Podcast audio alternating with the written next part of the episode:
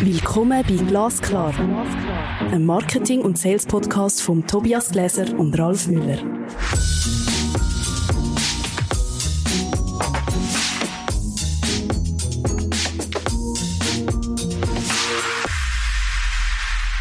Tobias. Hallo Ralf. Schön, dass du da bist. Schön, dass du da bist. Heute geht es um Customer Mind Flow. Verkaufen ist kein Zufall. Ich habe mich also sehr auf die Episode gefreut, aber ich freue mich ja jedes Mal auf die Episode mit dir. Aber ich glaube, heute haben wir ein ganz wichtiges Thema. Ja, und es ist dein Thema, ne? Ich würde sagen, es ist eben unser Thema. Oder beziehungsweise Das ich werde es noch mehr zu Das unserem. Thema machen. Das stimmt. Weil das Thema Content spielt ja im Customer Mind Flow oder bei der Customer Journey ganz eine wichtige Rolle. Und auf der anderen Seite Unternehmen, die nichts verkaufen, sind auch schlecht beraten. Definitiv. Ja. Was der Ausschlag gegeben hat, dass wir uns mit dem Thema Customer Mindflow mehr auseinandersetzen, ist ja, es ist brutal, oder? Also es ist wirklich brutal. 31 Touchpoints, bis dann endlich gekauft wird. Das ist unglaublich. Also in der, das gilt für die B2B-Kommunikation. Das ne? gilt für B2B-Kommunikation. In der B2C-Kommunikation gibt es natürlich auch gewisse Studien, dort sind es vielleicht 10 bis 13 Touchpoints. Also Ja. ein bisschen weniger Ja. als im B2B. Ja. Kannst du das erklären? Woher kommen die, diese 31 Touchpoints und ähm, wie sehen die konkret aus? Was müssen wir vorher wissen? Ja, also ich denke, 31 Touchpoints kommen da daher, dass ein, ein Kunde im B2B-Bereich viel einen längeren Entscheidungsprozess hat. Vielleicht ist auch der Entscheidungsverlauf komplexer. Also man muss sich mehr überlegen, mehr Gedanken machen, mehr evaluieren, bis man dann äh, zum, zum Punkt kommt, wo man sagt, ja, bitte kaufen. Also eigentlich ist das das Gegenteil von Massenkommunikation. Ich muss genau die Person erreichen, für die ich in dem Moment interessant bin oder mein Angebot interessant ist. Das heißt, das sind, glaube ich, andere, andere Wege, verschlungenere Wege, als wenn ich im B2C-Markt weiß, es gibt so und so viel, Hunderttausende von Menschen, die sind sowieso interessiert. Auf jeden Fall. Also es ist sicher eine kleinere Masse, aber das Ziel ist ja, möglichst die Touchpoints kennen und möglichst so können orchestrieren, dass ich es natürlich kann skalieren oder? Also, dass ich den Verlauf, also, dass ich genau weiß, welche Touchpoints sind relevant, was ist die Reihenfolge, wie ist der Entscheidungsprozess, dass ich natürlich das am Schluss kann skalieren kann. Gleichzeitig ähm, mit einem möglichst persönlichen Erlebnis auf der Gegenüberseite. Alles klar. Aber ich muss, glaube ich, noch ein bisschen mehr vorher wissen. Also, ich muss wissen, um wen es geht. Ich muss wissen, was der braucht oder sie. Ähm, willst du dazu noch mal was sagen? Also in der Vorbesprechung haben wir aber über das Labyrinth geredet. Ja, genau. Also man merkt, dass ein Entscheidungsprozess nicht linear ist äh, von einem B2B-Kunden. Und was mir sicher mal hilft, wenn ich mal zumindest weiß, wo startet das Labyrinth und was ist das Endziel. Und der Startpunkt ist sicher, was ist mein Idealkunde? Also wer tut denn überhaupt entscheiden? Wer, wem wird man überhaupt sein Angebot unterbreiten? Und der Endpunkt ist, was ist denn das Angebot, das ich anbiete und was sind die Leistungsmerkmale, die ich auch kann überzeugen kann? Also das ist sicher mal der Anfang, den ich würde machen Wer läuft durchs Labyrinth, oder? Dass ich das Gegenüber möglichst gut kenne. Und wohin muss ich denn das Gegenüber führen, dass ich dann eben auch weiss, wo ist denn mein Ziel? Ganz ehrlich gesagt klingt das total selbstverständlich, wie du das sagst. Selbstverständlich ist meiner Ansicht nach nicht, dass das Kunden wissen. Was Nein, das ist also es ist völlig logisch. Es ist ja eigentlich ein No-Brainer in dem Sinn. Ähm, aber was ich immer wieder merke in der Praxis, ähm, dass auch ein Unternehmen nicht ein geintes Bild vom Idealkunden oder Idealkundin hat. Und teilweise auch ähm, geht man von Bestandskundinnen und Kunden aus, wo man vielleicht gar nicht als ideale Fit würde kennzeichnen. Also ich finde es immer gut, wenn man so, ähm, wenn man in die Idealkundensuche geht oder sich die Überlegungen macht, mal überlegen, was haben wir denn überhaupt für ein Kundenportfolio, also von Bestandskundinnen und Kunden, ähm, und ist es wirklich wert, mehr von denen zu gewinnen? Also ich frage eigentlich immer, wenn ein Kunde oder eine Kundin könnte die Kopiermaschine tun und vervielfachen, wer wäre das? Und plötzlich ist es wieder ruhig und man merkt eigentlich, du, vielleicht haben wir relativ viele Kunden, die wir gar nicht mehr davon wollen, sondern eigentlich wollen wir andere. Und ich glaube, die, die Überlegungen lohnt sich zu machen, dass ich am Schluss, am Ende vom Labyrinth, durch die 31 Touchpoints eben die Zählung durchgeführt habe, wo ich eigentlich gar nicht mehr davon wette. Wenn ich mir den Idealkunden anhöre, ja, dann habe ich zwei Ideen. Einerseits gibt es dann funktionale Kriterien, also passt mein Angebot, mein genau oder meine Dienstleistung wirklich zu den Bedürfnissen des Kundens und insofern gibt es ein Match. Oder ist ein Idealkunde jemand, der mir einfach Vertrauen schenkt und von dem ich ausgehe, dass er mir zutraut, dass ich auch noch andere Lösungen für ihn bewerkstelligen kann als die, die gerade aktuell sind. Also ich finde es noch spannend, was du jetzt sagst. Ich glaube, wir reden gar nicht von zwei verschiedenen Kunden, sondern das Ideal ist ja, wenn ein Kunde beides beinhaltet. Also nicht nur ein funktionaler Fit, also dass der wirklich das Angebot braucht, das ich anbiete, sondern auch ein kultureller Fit, wenn man das vielleicht so kann sagen, ja. ähm, dass eben auch Zusammenarbeit über eine längere Frist funktioniert. Ja. Auf das Thema Kultur kommen wir, glaube ich, noch später. Das ist relativ entscheidend im Verkaufsprozess, würde definitiv. ich jetzt mal so sagen. Ja, definitiv. Aber vorher würde ich gerne noch ein paar, was sind noch die Voraussetzungen für einen erfolgreichen Verkaufsprozess? Stichwort Value Proposition beziehungsweise Persona. Was willst du denn da noch zu sagen? Also ich glaube, über die Idealkunden haben wir ja bereits schon genug geredet, ja. glaube ich. Ähm, die Value Proposition ist sicher, ähm, je genauer dass ich weiß, was für einen Wert ich stifte, was auch ein Einstellungsmerkmal sind, desto besser kann ich natürlich durch einen Entscheidungsprozess durchführen. Also ich weiß ähm, dann auch, in welchem Moment ich die richtigen Argumentarien muss führen muss, um eben den Entscheidungsprozess nach vorne und nicht weg oder zurückzuführen. Ähm, also ich glaube, das ist, das ist wichtig, dass ich weiß, wohin führe ich denn und vielleicht aber auch im Entscheidungsprozess schauen, was ist denn auch bezüglich Angebot der passende Fit fürs Gegenüber. Also was braucht es Gegenüber? Braucht das ganze Sortiment, nur eine Teilleistung, eine Kombination etc., dass das Gegenüber eben Ja sagt. Und diese, es gibt ja so verschiedene Phasen, ja, im Verkaufsprozess, ja. die man ganz klar benennen kann. Und diese, unsere 31 Touchpoints haben ja unmittelbar mit den Phasen zu tun. Das heißt, ähm, wahrscheinlich fängt es an, ich habe zum ersten Mal von dem Angebot gehört, bis hin zu, ich mache mich damit vertraut. Das kann man doch bestimmt noch detaillierter sagen. Genau, also was ich würde auseinandernehmen ist mal, oder warum ich über Customer Mindflow heute rede. Also wir haben lange über Customer Journey geredet und das ist super, oder? Aber man tut ganz stark einfach in die Aktivitäten denken, oder? Ähm, was sind äh, die Aktivitäten, die ich jemanden durchführe? Und der Customer Mindflow ist genau das, was du sagst. Der Mindflow oder der Gedankenfluss fließt durch Phasen ähm, in der Entscheidungsfindung. Und der erste Punkt muss nicht einmal sein, dass ich äh, von einem Angebot zuerst mal höre, sondern der erste Punkt ist, dass ich merke, aha, ich glaube, es gibt die bessere Optionen.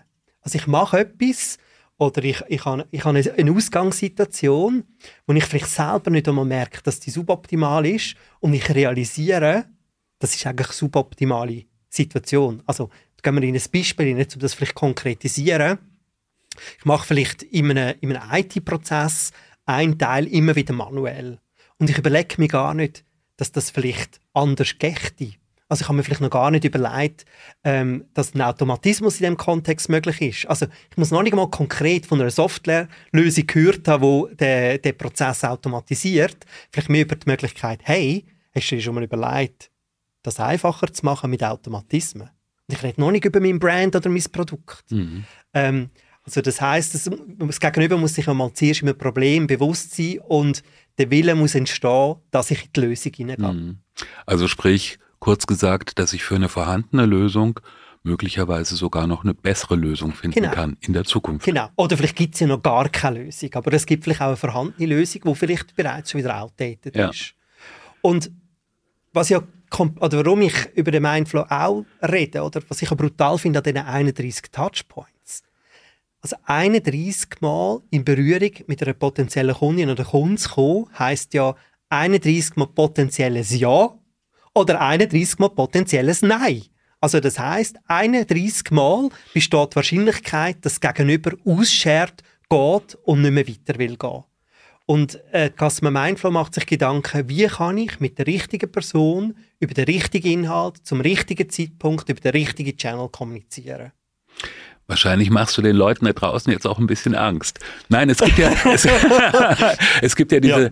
Customer Mindflow Map ja. die, die, ähm, die, ja, die gibt es und die ist entwickelt. Und wie hilft die mir denn durch diesen, ähm, ja, ich würde sagen, schon vielleicht auch sehr volatilen Prozess aus Seiten ja.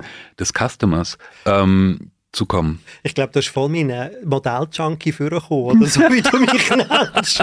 ähm, also, also es ist super komplex, es ist nicht, nicht, äh, es ist nicht ein linearer Prozess. Ich habe unterschiedliche Entscheidungsträgerinnen tragen, ich habe unterschiedliche Produkte, ich habe einen unterschiedlichen Entscheidungsprozess und unterschiedliche Touchpoints, AK Sales und Marketing Touchpoints. Das muss ich irgendwie visualisieren. Und die Customer Mindflow Map, du genau das visualisieren also was sind die Instrumente über Customer Journey? Was ist der Entscheidungsprozess? Und wenn ich das übereinander hineinlege, weiß ich nachher, in welcher Phase muss ich über welchen Kanal, über welches Thema mit dem Gegenüber reden. Und schon habe ich es gelöst. Also ich, die Customer Mindflow Map ist eine Komplexitätsreduktion, dass ich handlungsfähig werde. Das heißt, es gibt einen Plan. Das ist schon mal sehr tröstlich. ja, ist gut, gell? Ja. Kannst du das mal konkretisieren? Also einem Beispiel erklären? Mhm. Ähm, also sagen wir mal so, unsere, unsere äh, Zielkunden ähm, sind äh, mittelständische Unternehmen. Der Entscheidungsträger ist beispielsweise ein, ein CTO oder ein Chief Technical Officer als ein Beispiel. Der setzt sich vorne an und hinten dran will ich irgendeine Software verkaufen. Das ist vielleicht eine Software as a Service im Bereich Automation. Oder? Also, das ist der Startpunkt und der Standpunkt. Und jetzt überlege ich mir, okay, was ist der Zustand vom Gegenüber, wenn das Problem noch unbewusst ist? Also, der macht vielleicht noch einen Prozess manuell.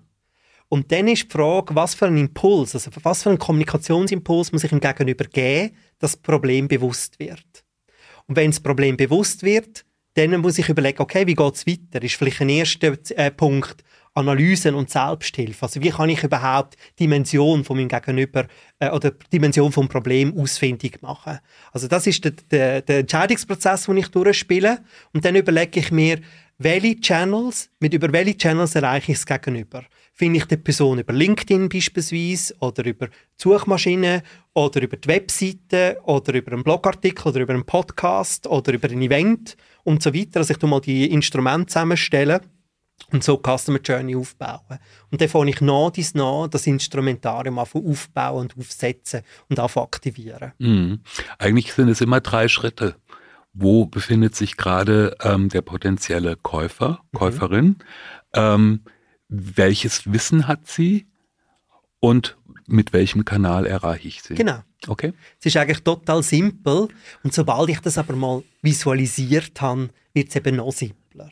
Oder also wir müssen eine Form von Visualisierung finden, um das umsetzen Und das ist am Schluss eine Grundlage für Content-Strategie. Mhm. Also ich weiß, in welchem Moment ich über was, über welchen Channel mit wem muss kommunizieren. Das ist Content-Strategie. Ja. Das heißt, das heißt, es ergänzt sich eigentlich ziemlich gut, oder? Also wenn ich ähm, tatsächlich eine Begründung habe, warum ich die Content-Strategie in diesem Fall, nein, generell so oder so aufbaue, und ähm, dann habe ich ja meine Elemente, also ich habe meine Bausteine, mit denen ich dann auf den Kunden zugehen kann. Absolut, ja. Hm. Und ich finde es ein total guter Startpunkt, wirklich in eine Marketingstrategie einzusteigen. Wenn wir uns über die relevanten Themen im Bereich Marketing und Sales auseinandersetzen, eben nochmal, was ist der Zielmarkt, was ist unser Leistungsangebot und wie können wir die, wie sagst du die, natürlich, die natürliche Distanz, oder sagst du, zwischen Angebot und Kunden ja. zusammenführen. Ja. Und was ich eben auch noch spannend finde, ist vielleicht ein positiver Nebeneffekt. Ich würde es zwar nicht einmal vielleicht als Nebeneffekt bezeichnen, sondern ein elementarer Effekt ist, plötzlich merken wir, wie Marketing- und Sales-Aktivitäten ineinander hineingreifen. Wir reden ja von Touchpoints, aber die Touchpoints sind sowohl Marketing wie auch Sales-Touchpoints und so fällt eigentlich wie ein natürliches Alignment zwischen Marketing und Sales auch an. Schon bereits in der Konzeption. Vorausgesetzt, die Leute sind dir bereit zu folgen und das bringt mich zur nächsten Frage. Mal ganz kurz raus aus dem Prozess. Wie baue ich denn bei einem Kunden die Abteilung Kommunikation so auf, dass das, was dass wir unsere Customer Mind Flow Map zielgerichtet einsetzen können. Das heißt, ich brauche ja Leute, die damit arbeiten. Ich muss ähm, genau, ich muss dafür möglicherweise neue Leute einstellen, andere Leute umschulen, bestehendes Personal umschulen, wie auch immer. Ist das so richtig? Also wie sieht das organisatorisch aus? Also ich glaube, es braucht das Grundverständnis als Startpunkt, ähm, dass man den Kunden im Mittelpunkt setzen also ich glaube, das ist mal der erste Punkt und dann fängt man dort entsprechend an. Und Also ich glaube, die ähm, Head of Marketing oder Head of Sales, die noch nicht verstanden haben, dass die Abteilungen zusammenrücken und dass ein Team agieren ich glaube, die haben sich noch nicht äh, so intensiv Gedanken gemacht mit der Zukunft, äh, wie Marketing und Sales funktioniert. Mhm. Also wenn ich den Kunden ins Zentrum setze und sage, hey, wir wollen zusammen etwas erarbeiten, würde ich wirklich gerade so eine Customer Mindflow Map als einen Startpunkt nutzen, um in Kollaboration zu mhm. gehen. Weil man macht sich Gedanken über den Kunden oder die Kundin, die meistens Sales sogar fast mehr darüber weiß. Ist doch grossartig. Da kann auch Sales brillieren über das Wertangebot, wo oft auch Sales mehr darüber weiß, über das Instrumentarium, wo meistens das Marketing mehr darüber weiß, auch wie man es auswerten. Also es kommen eigentlich die natürlichen Feinde, die eigentlich natürliche Freunde sollten sein, kommen zusammen und, und es kommen ähm, Stärken zusammen und, und man geht in die Entwicklung und schon von Kollaboration an um die natürliche Distanz zwischen Unternehmen genau. und Kunden. Wir sind nicht in der Natürlichkeit, in der, genau, wir sind nicht ganz natürlich unterwegs. Das hört sich vielleicht ein bisschen ketzerisch an, warum ich nach, dem, nach der Organisation frage, aber ich weiß von vor allem größeren Unternehmen, ähm, dass Marketing und Sales manchmal komplett unabhängig voneinander operieren, ja, und tatsächlich auch anderen Unternehmensbereichen zugeordnet sind und von daher eine andere Verantwortlichkeit oder vor allem keine gemeinsame Verantwortlichkeit besteht. Ich lege vielleicht noch etwas Skeptisches oben drauf. Die Frage ist dann meistens, ist Marketing nicht einfach auch eine Kommunikationsorganisation? Oder, also, wenn Marketing den Auftrag hat, die marktorientierte Unternehmensführung voranzutreiben, dann funktioniert das nicht. Wenn Marketing einfach ein bisschen Kommunikation macht, dann funktioniert das. Aber ich glaube, es ist nicht das, was wir gerne hätten. Nee, auf jeden Fall nicht. Ich werde eine Gegenfrage äh, dich stellen, weil ich glaube, wenn wir nochmal zurückgehen, es geht darum, mit der richtigen Person über das Richtige im richtigen Moment über richtige Channel zu reden. Welche Rolle spielt Content und wie stelle ich sicher, dass der Content eine Einladung ist, dass der Content hilft, im Entscheidungsprozess näher zum Angebotskauf zu führen. Was muss der Content, ähm, wie soll ich sagen, erfüllen oder wie muss ich den Content angehen, dass das eben passiert? Das ist eine ziemlich große Frage, Tobias, wenn ich das mal so beantworten Hallo. kann. Ähm, ich glaube halt auch, dass da gerade ein ziemlicher Paradigmenwechsel stattfindet, weil ich davon ausgehe, dass die ähm, bisherigen Kommunikationsmechanismen, die wir so entwickelt haben, also kauft das jetzt, weil es ist günstig und es ist nur kurze Zeit günstig oder wie auch immer, dass die in bestimmten Kommunikationswegen einfach auch funktionieren. Aber ich glaube, dass ähm, was näher zusammenrücken muss, ist einerseits der Kunde und das Unternehmen. Darüber haben wir ja schon gesprochen. Es ist die natürliche Distanz, die da besteht. Also das heißt, es gibt nicht, wir können nicht davon ausgehen, dass es grundsätzlich ein Vertrauensverhältnis zwischen dem Unternehmen und dem Kunden gibt, weil ähm, das Unternehmen kommuniziert zielgerichtet. Und der Kunde hat Angst natürlich, das Geld für was Falsches auszugeben oder Geld zu verlieren oder halt auch in irgendeiner Weise nicht verantwortungsvoll bedient zu werden. So, ich glaube, dieses grundlegende natürliche Misstrauen, was da besteht, gilt es aufzuheben. Und meiner Ansicht nach geht das über Wissen und über Personen. Das heißt, in dem Moment, wo das Unternehmen keine abstrakte Figur mehr ist, ein abstrakter Marktplayer, sondern wo da erstens Menschen dahinter sitzen, zweitens Ideen dahinter sind und drittens äh, möglicherweise auch die Lösungs, das Angebot einer Lösung wirklich ehrlich gemeint ist oder ernst gemeint ist, das gilt es in der Kommunikation erstmal gerade zu rücken. Also das heißt, große komplexe Aufgabe, ich muss ein bisschen versuchen, mit den Konventionen aufzuräumen, mit denen wir im, im Kopf rumlaufen. So, das ist der erste Punkt.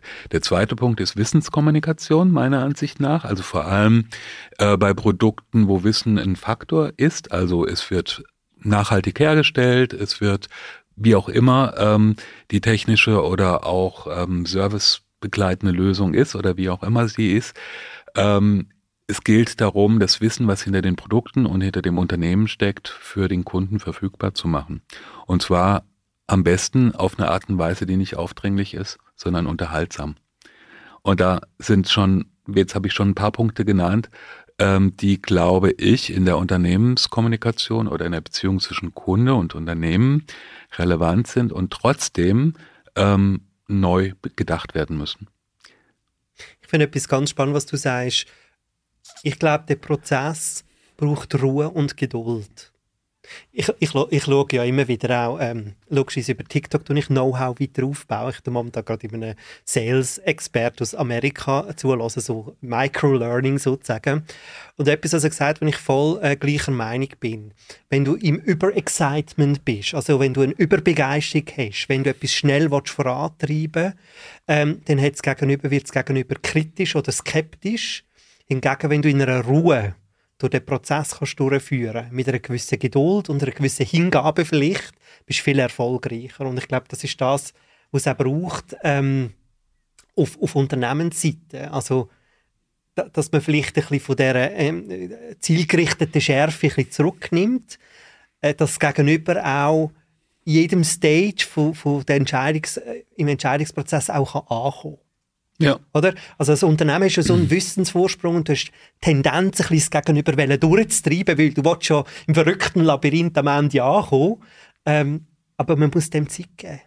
Man muss ihm Zeit geben und man muss eine gewisse Entspannung halt auch spüren und man muss in der Kommunikation, glaube ich, auch die richtigen Methoden anwenden. Also, weil da gibt es zum Beispiel ähm, diese sehr kurze Aufmerksamkeitsspanne, die ja immer weiter schrumpft. Ähm, bei den, bei den Konsumentinnen und Konsumenten ganz grundsätzlich ist das durch Studien belegt.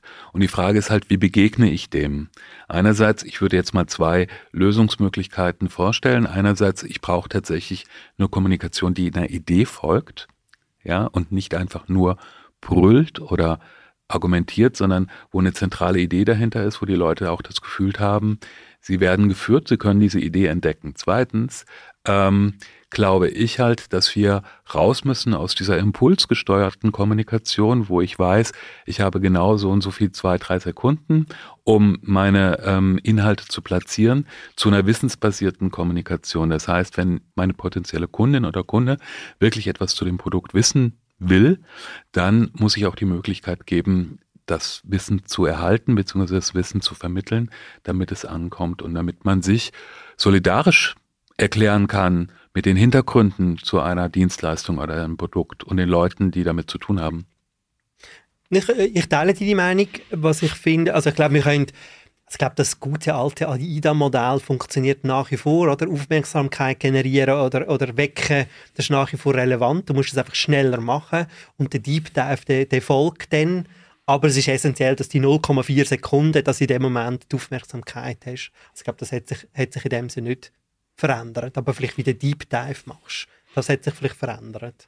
Ja, aber es, es hat sich auch verändert. Unser, ähm, unser Konsumverhalten verändert sich natürlich, weil wir mit immer mehr Informationen, das ist ja schon eine Binsenweisheit, mit immer mehr Informationen konfrontiert sind und unseren Weg da halt gehen müssen.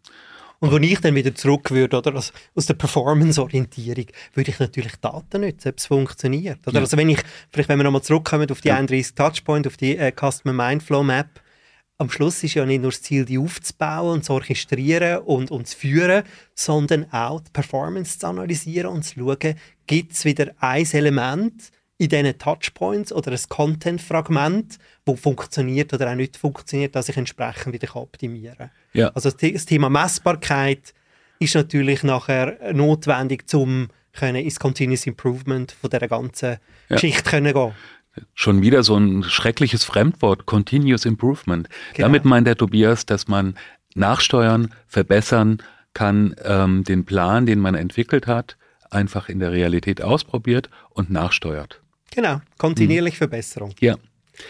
Ralf, wir sind schon am Ende von der Episode. Ich hätte gerne noch ein länger miteinander geredet. Darf wir das Fazit ein, machen? Darf ich dir noch eine Frage eine stellen? Frage. Warum brauche ich grundsätzlich drei Kanäle, um eine Botschaft zu landen? Das ist eine gute Frage.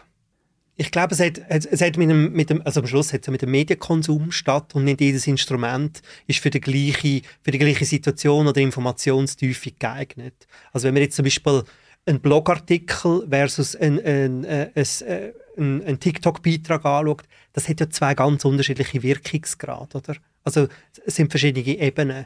Und am Schluss ist es wahrscheinlich wie Gewürz, oder? Also je komplexer ein Gericht ist, desto mehr Gewürz brauchst und die Gewürze spielen unterschiedlich miteinander.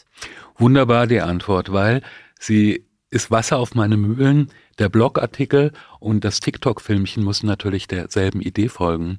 Und wenn ich dann dieselbe Idee aus verschiedenen Kanälen in unterschiedlichen Situationen ähm, begegne, dann habe ich eine langsam eine Chance, tatsächlich eine integrierte Kommunikation zu betreiben. Und das tun wahnsinnig viele Unternehmen nicht. Die zentrale Idee dahinter zu kommunizieren und zu steuern. Die Abteilungen agieren zunehmend autonom, unabhängig voneinander, was nicht gut ist. Wenn euch die Episode auch so gut gefallen hat wie uns, gebt uns doch fünf Sternchen. Wir können sie brauchen, wie immer. Und ich freue mich doch sehr auf die nächste Episode mit dir. Ich auch. Tobias, war mir ein Vergnügen. Gleichfalls. Das ist Glasklar. Ein Marketing- und Sales-Podcast von Tobias Gläser und Ralf Müller.